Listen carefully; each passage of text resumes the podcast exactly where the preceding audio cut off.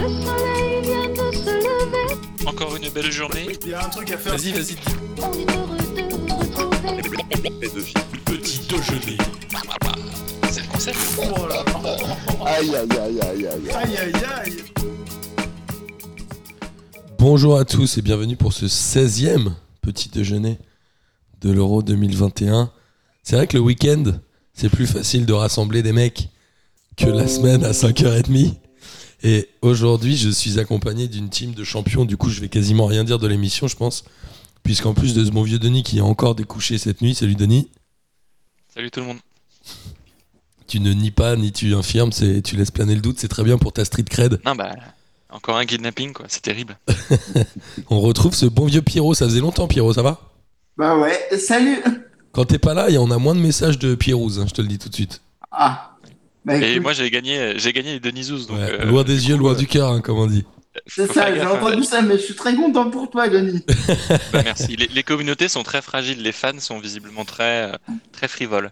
Ouais, c'est c'est très fair play, c'est pas comme un Suisse-Albanie ou ce genre de truc, ce qu'on est en train d'assister. Et on a aussi le retour de notre ami Antonin. Putain, Antonin, ça fait vraiment longtemps. Je crois que ça fait un an et demi, tu vois.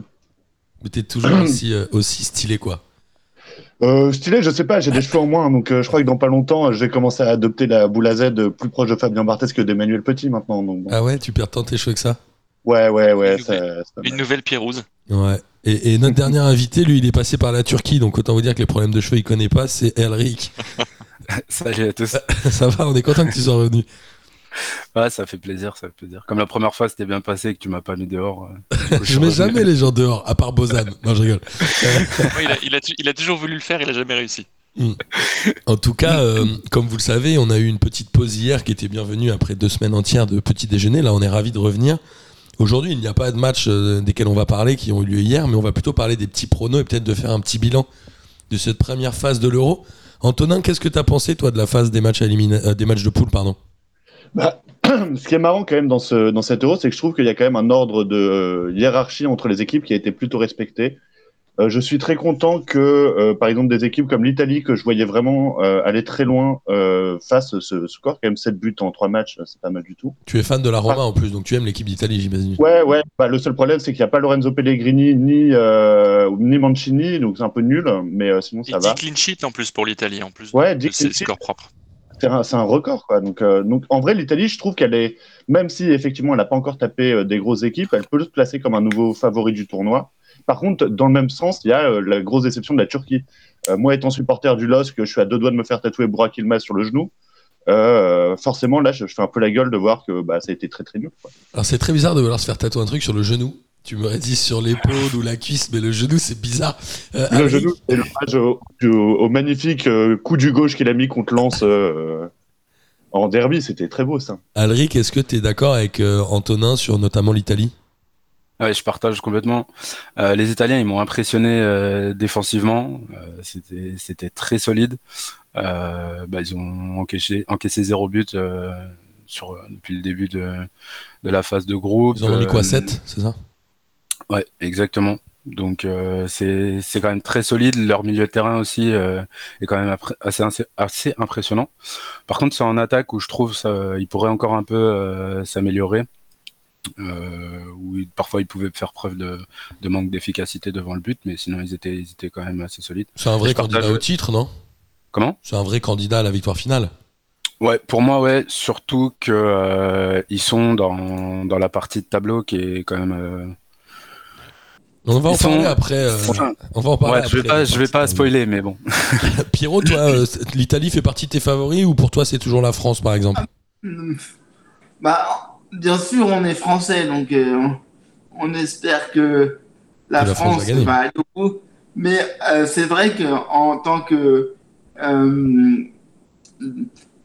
équipe forte, ils font partie des favoris. Et surtout que euh, là, il y a quand même, euh, comme euh, ça, a été dit avant, ils dégagent une solidité impressionnante. Euh, Il y a un vrai esprit de groupe qui est en train de se dégager. Enfin, il y a- il y a quelque chose qui émane de cette équipe, je trouve. Moi j'aime beaucoup le pragmatisme de Pierre et euh, prends ça dans les dents Kader qui dit bah on est français donc on veut que la France gagne. Tout simplement. J'en profite pour faire une petite bise à Kader. Et toi Denis? Euh, bah non, bah évidemment, euh, gros coup de cœur pour l'Italie parce que bah, on vient de tout dire sur l'Italie, donc je vais pas revenir dessus. Après, euh, si je devais être gentil et attribuer des points à tout le monde, euh, la Belgique, les Pays-Bas, le Danemark et la Suède, pour moi, sont des équipes qui font un, un bon début d'Euro. La Suède parce que à sa manière, elle sort première de son groupe devant l'Espagne. Et j'ai employé le mot à sa manière pour pas dire qu'elle avait un jeu chiant. Le Danemark, Dégueulasse, quand on sait dégueulasse le jeu. quand on sait et, et encore, hein, quand on verra le tableau avec les huitièmes, la Suède peut sortir déjà des huitièmes et aller envisager l'écart, ce qui Ouais. serait juste incroyable vu le niveau de l'équipe. Après, le Danemark, mettrais euh, aussi le Danemark. ouais, le Danemark quand ils on sont voit quand d'où même ils viennent. deuxième avec 3 points. C'est la situation qui fait que c'est un bel euro, mais Ouais, mais alors, euh, niveau statistique, le Danemark, mine de rien, sur tous leurs matchs, les mecs avaient plus de 2 XG à chaque match. Même contre la Belgique. c'est vrai. Donc euh, on se rend compte que c'était quand même une grosse équipe de cette phase de poule. Et, euh, et puis euh, par contre, effectivement, grosse déception, euh, pour moi la Turquie évidemment, et l'Angleterre que je mets en grosse déception aussi, parce que pour le coup l'Angleterre ne m'a vraiment pas impressionné. Et puis après, en, en- si je devais mettre des équipes qui m'ont pas étonné, euh, la Russie, la Macédoine du Nord, on savait qu'ils feraient n'importe quoi. Et puis euh, ouais, l'Espagne, je mets pas ça en flop, je mets ça en pas étonnant, parce que pour le coup, euh, voilà. C'est- ça, c'est quand même-. C'est quand même dingue, je trouve qu'en si peu de temps, vraiment depuis 2016, l'Espagne, elle fait plus peur à personne, quoi, maintenant. À l'époque, c'était un rouleau compresseur, maintenant, on se fait chier, quoi. Carrément. toujours Bah, la et même surtout- chose. Surtout qu'ils n'ont pas impressionné dans un groupe qui était facile. La seule Ouais. victoire, elle est face à la Slovaquie et le groupe était largement à leur portée et ils n'ont pas fait grand-chose. Là, pour les huitièmes, euh, ça va être. euh, Ils sont, euh, ils sont eux aussi du. Enfin, ils sont pas du. Ils sont pas du bon côté de la poule entre guillemets. Mais même face à la Croatie, on le dira peut-être après, mais attention, hein, l'Espagne, c'est pas, euh, c'est pas dit qu'ils arrivent euh, en quart déjà. De toute façon, on sait, hein, c'est souvent comme ça. Les, les pays, ils impressionnent pendant 5-6 ans, ce qui est déjà énorme pour un pays. Et après, ils ont des grosses traversées du désert. On a vu la France entre après l'Euro 2000, on a vu les- l'Espagne après le Euro, Coupe du Monde Euro, si je dis pas de bêtises, jusqu'en 2012. Et là, l'Allemagne, l'Allemagne, elle fait plus peur à personne, non? Après, ouais, même Elle est si prenable, l'Allemagne, elle reste prenable. euh, L'Allemagne fait plus peur à personne, mais dans le même temps, euh, euh, face au Portugal, ils ont sorti un très beau match. Euh, face à la Hongrie, ils ont dominé en étant éliminés. Et c'est plus, et maintenant, enfin, tout le monde le dit, et on le dira peut-être assez souvent comme ça, mais c'est plus la même partie. La poule, c'est fini. Maintenant, c'est élimination directe. Et donc, ça va être au, au plus expérimenté, et ça va être à celui qui jouera mieux sur les faiblesses de l'autre pour, pour sortir, quoi. On va parler juste après. maintenant, toutes les équipes peuvent faire un beau parcours. Non, mais d'ailleurs, c'est pour ça que je suis pas sûr que l'Italie aille si loin que ça, parce qu'il y a quand même le gros problème, et c'est leur grosse faiblesse, en plus d'un côté droit qui est un peu cafouilleux euh, entre Florenzi et Berardi, c'est surtout la jeunesse et les, les joueurs sont pas expérimentés, quoi. Donc, face à un match en huitième où ils n'arrivent pas à marquer, euh, c'est le nul jusqu'à la 80e, 85e, Ils peuvent ça perdre. peut très vite flancher. hein. On va, on va parler des huitièmes juste après, mais euh, je voulais qu'on fasse un petit bilan là euh, de 5 minutes sur euh, l'équipe de France, qui, euh, on le rappelle, était dans le groupe de la mort et est sortie première. Alors après, euh, critiquable ou non, je ne sais pas, mais ils ont battu l'Allemagne rempli. 1-0. Voilà, ils ont fait un partout contre la Hongrie et 2-2 contre le Portugal. Alric, qu'est-ce que tu as pensé toi de l'équipe de France? Bah, comme dit Denis, c'est objectif rempli. Après, euh, la manière était pas trop là, mais on connaît des champs, on connaît l'équipe de France. Euh, c'est clair que par rapport aux joueurs qu'on a, euh, il y aurait pu ou il y aurait dû avoir la manière. Après, ben, ça reste, ça reste Didier Deschamps, ça reste l'équipe de France, donc euh, on, sort premier, c'est l'objectif. Je pense que tout le monde euh, savait que euh, il fallait qu'on sorte premier et que ensuite, à partir des huitièmes, c'est une autre compétition. Donc euh, c'est que à ce moment-là qu'on va voir euh, ce, que, ce, que, ce que cette équipe a dans le ventre vraiment. On n'est pas loin de Et regretter de ne pas avoir fini deuxième quand même, hein, quand on voit les C'est pas faux, ouais. Et puis Ouais. c'est un peu aussi comme en 2018 où pareil, enfin on fait, je crois on faisait match nul contre l'Australie. euh, Enfin Ouais. c'est pareil, on avait fait une phase de une phase de poule un peu médiocre. Ouais, on avait puis, battu l'Australie 2-1 et 0-0 contre le Danemark, je crois, c'est ça à la fin? Euh, Ah oui c'est ça. Un truc comme ça. C'était pas, c'était pas le Pérou contre qui on a fait match nul? Ou le Pérou. Ouais, je crois que c'était C'est- Australie, Pérou. Et Très bonne vanne, en plus de Antonin, sur c'était pas glorieux, quoi. Ouais. et, et toi, Pierre, qu'est-ce que tu as pensé de cette équipe de France? Bah moi, euh, euh, je vais pas déroger à ce qui a été dit précédemment, mais j'ai l'impression qu'on est toujours un peu euh, sur le fil, quoi. Ouais. On joue euh, comme euh, joue Deschamps tout le temps, quoi. Il y a, il y a pas de, il y a pas de surprise. On, on sait comment ça va jouer, et puis y a forcément une période dans le match pour moi où on est dans le dur et où, on s'en sort, euh, ouais, comme je dis, sur le fil, quoi. On a des temps faibles euh, qui sont euh, où on se fait quand même bien manger, quoi. C'est-à-dire qu'on n'a pas des petits temps faibles en équipe de France. On a des trucs où ça peut durer un peu longtemps. Après, c'est le manque d'idées. J'allais dire manque d'idées de Deschamps, je sais pas, mais comme vous le dites tout, il fait de la déchance. C'est-à-dire que le 11 de départ, on le connaît, il bougera pas. Et les changements, ils sont relativement tardifs, sauf cas de blessure, quoi. Et là, il y a beaucoup de blessés en plus. Bah, là, il n'y a plus de. enfin, en défense, il y a un sacré problème quand même. Ouais, c'est c'est inquiétant. là. On a perdu euh, Dembélé, Digne. euh, Digne, Hernandez, Lemar et puis Thuram. Donc, euh, Hernandez, a priori, devrait revenir. Et ouais, les Marais Thuram, ils sont incertains. Mais la bonne idée de Deschamps d'avoir sélectionné Digne plutôt que Hernandez. Et puis tant d'autres euh, à la place de tant d'autres qui méritent pas d'être là. Ouais, c'est très subjectif, euh, Denis, non? Non, c'est pas subjectif. euh, C'est assez frustrant quand on voit qu'il a laissé beaucoup de joueurs dispo à l'équipe de France Espoir, euh, qui est entraînée par le grand Sylvain Ripoll, qui n'a rien fait à l'Euro euh, Espoir. Donc euh, ça m'ennuie un peu d'avoir eu, euh, d'avoir, d'avoir laissé beaucoup de joueurs à ce, à ce piètre coach et, euh, et de se retrouver aujourd'hui avec une défense, euh, avec une défense où tu mets Rabiot à gauche et où potentiellement Dubois toque à la porte pour une place de titulaire. Ah bah oui. Pour forcément. un huitième de finale ou un quart de finale d'Euro, euh, ça me fait moyennement rire, quoi. Je suis assez triste. Bah après, ça, c'est les, c'est les aléas aussi des blessures et des compétitions. Oui, non mais euh, c'est clair. si mais t'es après- après, voilà, pas, c'est pas la même chose. Non, mais c'est clair. Après, l'équipe de France, maintenant, elle est. euh, et la phase de poule, c'est toujours délicat. Euh, Ils ont réussi à gagner le match à l'Allemagne. Je pense que c'était le, le match qu'il fallait gagner. Et puis, bah, heureusement, d'ailleurs, qu'ils l'ont gagné. Les autres, ça a été plus compliqué. Je suis pas rassuré, effectivement, comme le, comme le disait Pierre. Il y a, ils sont sur le fil, mais je pense que le fil va rompre à un moment. À force, ça passera plus. Et ils ont, ils, ils dégagent moins d'assurance qu'en 2018 où Ouais, bah, ouais. tu les sentais intouchables. Là, je les sens un peu plus euh, vulnérables. Et euh, après, euh, s'ils se font dominer tout le temps, c'est très bien, ça fonctionnera. Il faut juste pas qu'ils tombent. Et j'ai plus peur du match face à la Suisse que pour les matchs suivants, en fait. Parce que Oh. la Suisse, pour le coup, euh, la France, face à des équipes qui ont du mal à jouer, ils jouent moins bien. Justement, on va parler de- du match contre la Suisse. La Suisse, je sais pas si tu dis qu'elle a du mal à jouer, mais en tout cas, elle a fait quand même une première euh, phase qui était pas dégueulasse. Moi, je les ai trouvés plutôt bien et même plutôt euh, dans le tempo d'un Euro 2020 euh, un peu offensif. Je les ai pas trouvés Oui, non, mais dans le ultra sens où- défensifs. Quand je dis, quand je dis mal joué, entre guillemets, c'est plutôt bah, pas, pas prendre le jeu à son compte, en fait. L'équipe de France, il faut pas lui laisser la balle parce qu'elle sait pas quoi en faire. Est-ce jeu de que possession, c'est pas pour la France. est-ce qu'il y a un risque réel d'être éliminé contre la Suisse ou pas Sachant que je crois que la Suisse n'a jamais gagné de match à élimination directe en compétition internationale? Ils ont C'est la cinquième fois que la France la rencontre, d'ailleurs. Oui, c'est ça, oui. Bah, ouais, il y a, Pour- il y a- pour moi, non. risque. Moi, Ouais. je, je partage pas. Moi, je pense que c'est la Suisse, quoi. Enfin, ça quoi devrait passer. Je serais plus inquiet sur les matchs prochains que, que contre la Suisse, quoi. La Suisse, elle a, elle a quand même quelques bons joueurs, notamment tous ceux qui jouent à. euh, C'est quoi Il y en a pas mal qui jouent à Leipzig ou ce genre de trucs. Ouais, c'est ça. Bah, Il y en a beaucoup qui jouent en Allemagne et en Angleterre. Il y a aussi euh, Xhaka, etc. Non, moi, la Suisse, ce qui m'emmerde, c'est que c'est une équipe qui va, qui va nous faire chier. Et je- moi, je suis pas sûr qu'elle va jouer si défensif que ça parce Moi que euh, elle va essayer de passer un peu devant.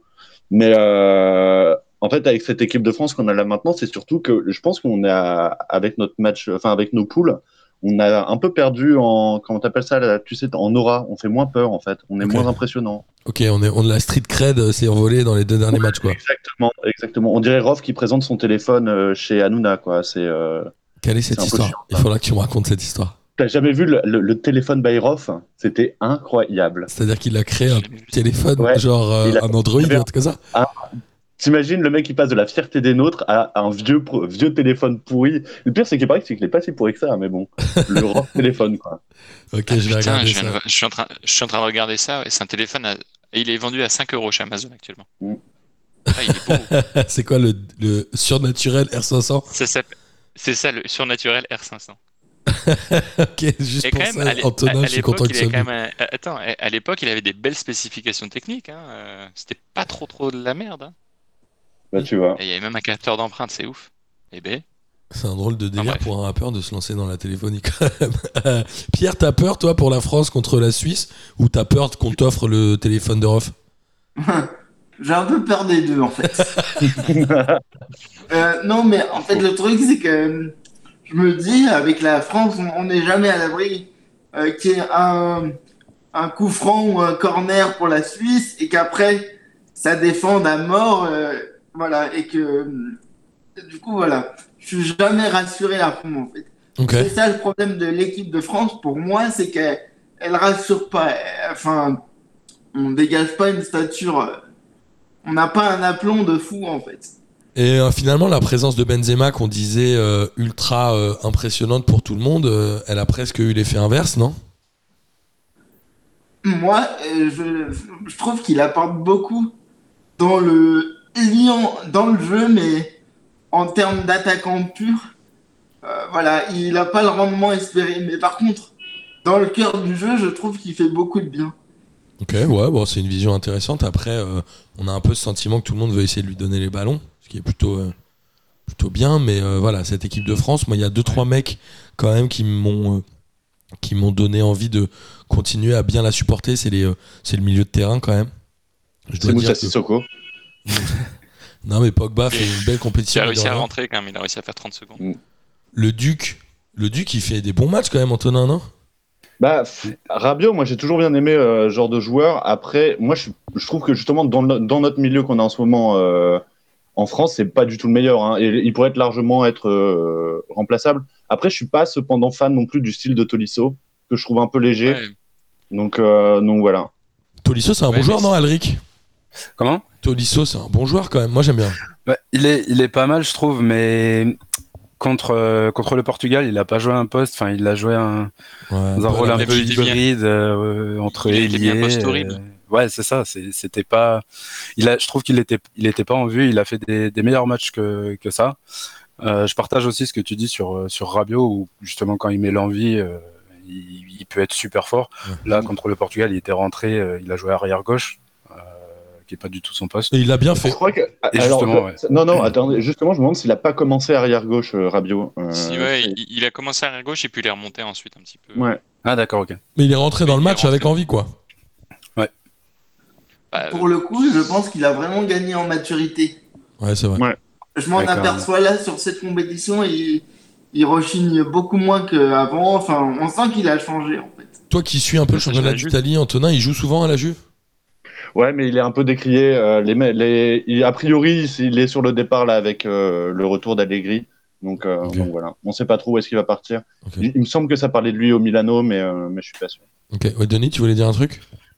J'allais dire que l'Italie, ça l'a changé et que euh, le gain en maturité, il a découvert dans notre championnat une équipe qui est bien plus rigoureuse et qui te permet moins de Mm. choses que, la, que le PSG à la Juve, ça l'a aidé à passer un gap. On dit toujours ça Mm. des, des, des équipes françaises, en vrai. Ah bah ça se- c'est la vérité, hein. tous les joueurs qui partent d'équipe française euh, trouvent que c'est quand même un peu plus. un mais peu ce que je comprends pas, c'est pourquoi après euh, 20 ans où on dit ça, pourquoi personne réagit? C'est-à-dire que ça, ça fait 20 ans qu'on entend ce truc-là. Bah, C'est le je sais pas. système. Parce qu'en même temps, c'est peut-être 20 ans, c'est peut-être 20 ans aussi qu'on a les mêmes dirigeants en France. Bah oui, c'est ça. Puis Ça après, le PSG euh, te met dans une Ça- position d'enfant gâté. Ça fait 20 ans qu'on fait confiance à des Comboiré, à des euh, Zakarian et tout le bordel. euh, voilà quoi. C'est, on n'a pas envie de, on n'a pas envie de faire du beau jeu. Bah voilà, la Ligue 1, on n'a pas envie de faire de beau jeu. C'est comme ça. Ok, ok, bon, t'as le droit, hein, euh, je comprends ton truc, t'es plus sur des Sylvain Ripoll que des. Bah, en même temps, c'est ça, dès que tu ramènes un entraîneur on- étranger, vu- tout le monde te tape dessus. Bah ouais, on a vu la réussite de Sylvain Ripoll hein, avec l'équipe de France Euro et puis même avec Lorient juste avant. Ouais. On parlera pas après. t'es mais t'es obligé de nommer, euh, pour, pour le poste d'entraîneur Esport, t'es obligé de nommer un gars qui fait partie du, Alors, de On l'organigramme. va, on va par- on va parler un peu après, euh, si tu veux, des JO et tout. Alors, rapidement, pour Non, je- finir sur cette, euh, sur cet euro, il y a en effet deux tableaux pour les huitièmes, on connaît, hein, c'est toujours comme ça. Mhm. Tu as le tableau de gauche et le tableau de droite, et on arrive euh, voilà, sur la finale. Le tableau de gauche est assez simple, enfin simple, je sais pas si c'est le bon terme, mais en tout cas, il y a quand même moins de grosses équipes, puisqu'on a un Angleterre-Allemagne, un Suède-Ukraine, un Pays-Bas-République tchèque et un Pays de Galles-Danemark. Pays de Galles-Danemark qui sera aujourd'hui à 18h. Ce tableau, globalement, il est quand même ultra ouvert et on a presque envie de dire qu'il y a un grand boulevard pour l'Allemagne pour aller en finale, non? Qui, Vous voyez qui en finale? Moi, je vois pas l'Allemagne euh, se faire sortir par l'Angleterre euh, mardi prochain. Moi non plus, je suis d'accord avec toi. Ouais. Euh, les- je vois bien les Pays-Bas euh, faire quelque chose. Ouais, moi aussi, ouais. Pareil. Donc, euh, vous verriez une demi-finale de euh. Pays-Bas-Allemagne, c'est possible. Hein, euh. Oui, oui, vu la partie de tableau, une demi euh, Pays-Bas-Allemagne, je- ça se sent. Ça peut se faire. Et de l'autre Après, je suis pas, Ouais. je suis pas si, euh, si défaitiste que vous vis-à-vis de l'Angleterre, parce qu'en vrai, l'Angleterre, il leur suffit juste d'un truc. Hein. Il suffit juste que le coach comprenne enfin et demande à ses joueurs un peu de rigueur sur le fait de centrer sur la tête d'Harry Kane. Parce que tu centres sur la tête d'Harry Kane, forcément, une fois pour trois, c'est but. Ouais, mais Pardon, dans, ça dans devrait leur poule, dans leur poule ultra facile, l'Angleterre a été ultra décevante et ils n'ont rien Mais, montré. ouais, mais- quoi. mais en vrai, la vérité, c'est que c'est parce que Harry Kane ne touchait pas la balle. C'est un vrai truc. Hein. Tu regardes, il a eu trois occasions, je crois, à tout casser. euh, Ouais. C'était infernal. Ils ont gagné je rappelle euh, toujours, deux fois hein, 1-0, j'ai il fait meilleur 0-0. buteur. Mais oui, oui, cette équipe d'Angleterre, elle est presque décevante. Moi, je la voyais quasiment aller au bout et finalement, non. Euh, Pierre, toi, tu vois qui euh, aller en finale dans ce tableau-là? C'est surtout que Southgate, il fait pas rêver. Enfin, il a pas des. Moi, il m'a jamais fait rêver, il m'a jamais convaincu, hein, cet entraîneur. Comment tu drops ça gratos si t'as rien fait, lui Non, mais voilà, après, moi, je mettrais bien une petite pièce sur les Pays-Bas aussi. Ok. Ok, ok. Et on a, euh, on a de l'autre côté un, un- une partie de tableau qui est quand même beaucoup plus compliquée. Puisqu'on a un Italie-Autriche qui rencontrera le vainqueur de Belgique-Portugal. Et on a le France-Suisse qui, qui rencontrera pardon, le vainqueur de Croatie-Espagne. Donc là, déjà, on pourrait avoir dès les quarts de finale un Belgique-Italie et un France-Espagne. Qui pourrait être sympa. Pour moi, le vainqueur de, du tournoi, il, il se situe dans, ce, dans cette partie de table. Ouais, tu crois? Ouais, parce que l'équipe qui, qui arrivera en finale à partir de, de cette partie de tableau-là, elle aura rencontré que des gros. Elle sera sur une dynamique, euh, sur une bonne dynamique, et je vois pas comment, comment il pourrait en, en être autrement. Quoi. Ouais, mais Ouais. t'as vite oublié un truc. Hein. Le football, c'est un sport qui joue à 22 et à la fin, c'est les Allemands qui gagnent. Hein. Donc, euh, si on part du principe que de l'autre côté, c'est les Allemands qui vont venir nous cueillir, euh, ça va être compliqué. Quoi. Ouais, c'est- pas faux. Mais, euh, En plus, mais les ouais, Allemands ont fini troisième de poule, donc ils peuvent faire euh, comme le Portugal en Comme- 2016. Ouais. Exactement. euh, non, les Allemands n'ont pas fini troisième. C'est Ah non, les- pardon, je suis c'est les- deuxième, autant pour moi. C'est les Portugais qui ont fini troisième. Ils Ah. méritaient de finir troisième, les Allemands. Ouais, nous on n'était pas loin. hein. On n'était pas loin, mais en tout cas, euh, voilà, la compétition démarre et c'est quand même assez sympa de, de voir que ça commence à bouger. Non, moi j'ai j'ai hâte que ça démarre, ces huitièmes en vrai. Je les Ouais, attends pareil. depuis trop longtemps. J'ai eu un petit coup de, de- genre à la deuxième, euh, deuxième journée, là, j'avais un peu du mal à suivre l'euro. Ouais. Mais là, c'est vrai que les, les huitièmes, euh, je suis assez pressé. Surtout de voir, tu sais, euh, la République tchèque, etc., euh, voir ce que ça va donner, ça peut être Ouais, intéressant. moi je pense que ce week-end va y avoir quand même quatre super matchs parce que le pays de Galles-Danemark, on l'a dit, Denis l'a Ouais. dit, le Danemark est une équipe qui joue bien au foot et qui donne envie. Le Italie-Autriche, il va être aussi fascinant parce que les Italiens, moi j'ai envie de les voir confirmer tout ça. Et le lendemain, on a Pays-Bas-République tchèque, euh, Antonin t'en Ça, parlait. c'est match Bah, à voir, ça, je pense. hein. Ouais. Ça va être spectaculaire. Belgique. Pays-Bas, République tchèque, j'en place une pour ce gros connard de Patrick Schick.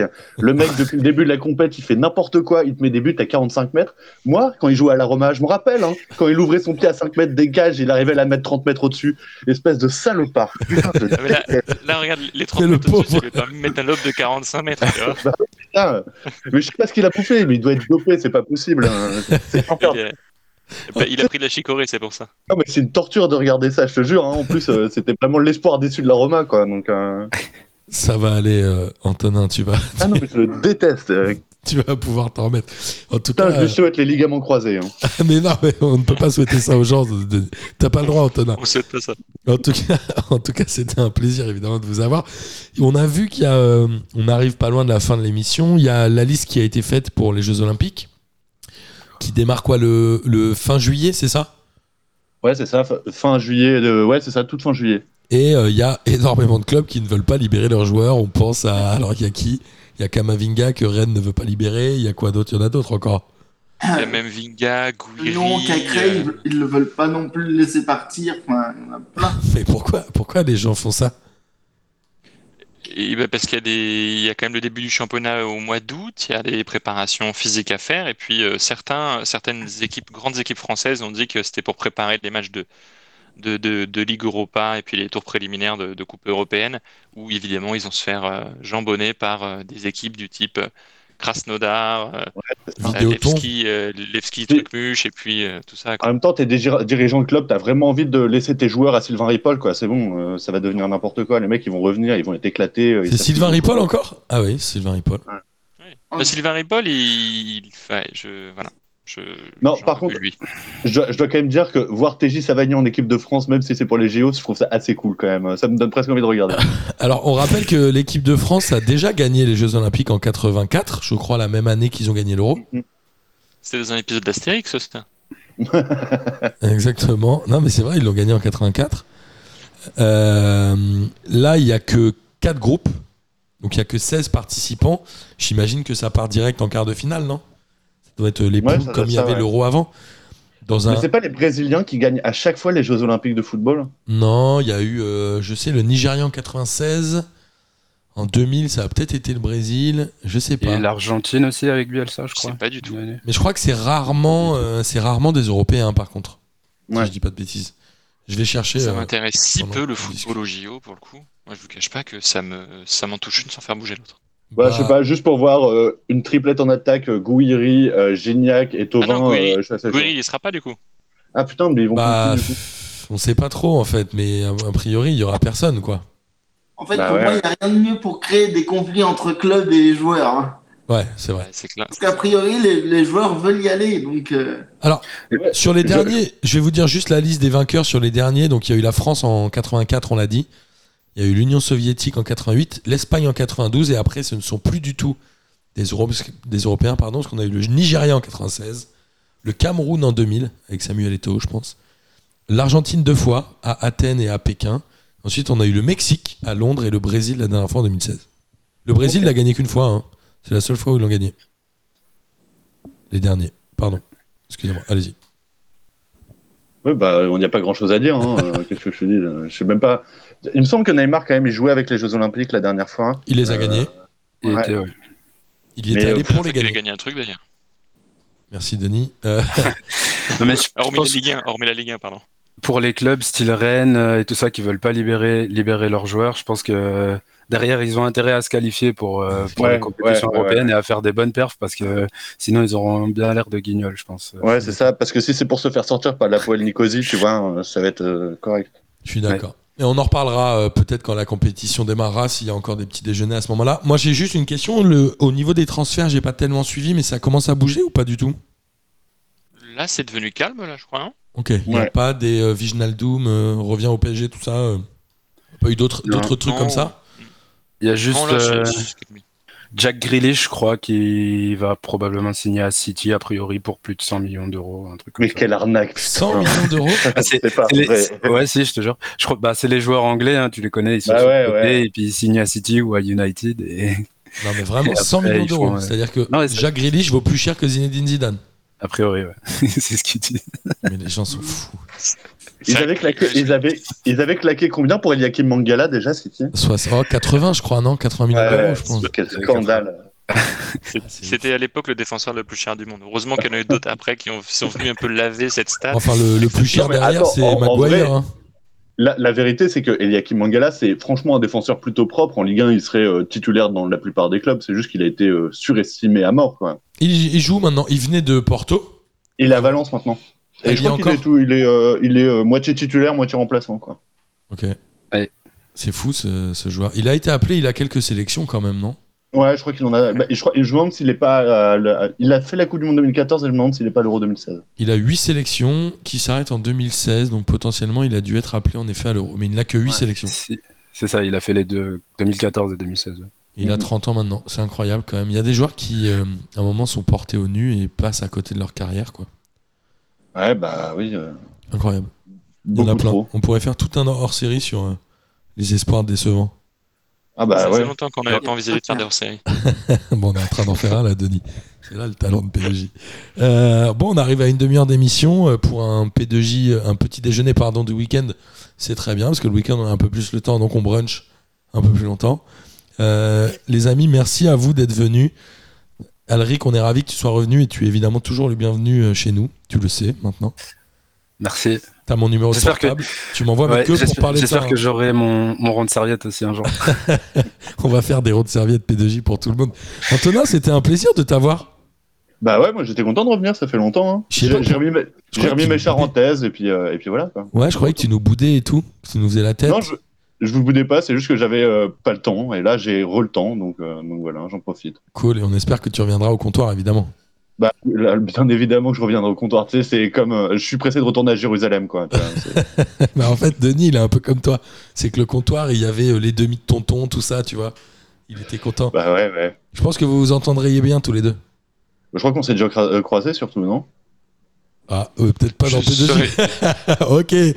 Donc- ah, mais c'est pour ça que je vous vois, vous avez le même fond derrière, en fait, quand vous découchez tout ça. C'est exactement Attends, les mêmes si, je tourne mon écran. Ah bah non, il n'y a pas Antonin. Et, C'est là, Pierre- Imagine l'énorme blague. et Pierrot, en tout cas, c'est toujours un kiff de t'avoir, Pierre. On embrasse évidemment toutes les Pirouses. Moi aussi, c'est toujours un kiff de faire des trucs avec vous et voilà. Tu parles de PDG, évidemment. hein. Oui, bien sûr. Et on a décidé, euh, évidemment, il faut qu'on fasse aussi ce déplacement chez toi, Pierre. Euh, on s'en est reparlé et on va évidemment l'organiser. Et Denis va nous organiser ça euh, en fin août, début septembre, non? Ouais, euh, au moment où on sera un petit peu euh, moins dans le jus avec l'euro et puis euh, moins dans le jus avec tout le tourisme euh, cet été. on va, être, on va être parfait. Merci beaucoup, les amis. C'était un grand kiff. Et puis, on continue les petits déjeuners jusqu'à la fin de l'euro. Gros bisous à tous. Évidemment. Bisous. Salut. Salut. Au revoir. Salut à tous. Encore une belle journée. Il y a un truc à faire. Vas-y, vas-y. On est heureux de vous retrouver. Petit déjeuner. C'est le concept. Oh là là. Aïe, aïe, aïe, aïe, aïe. Aïe aïe aïe.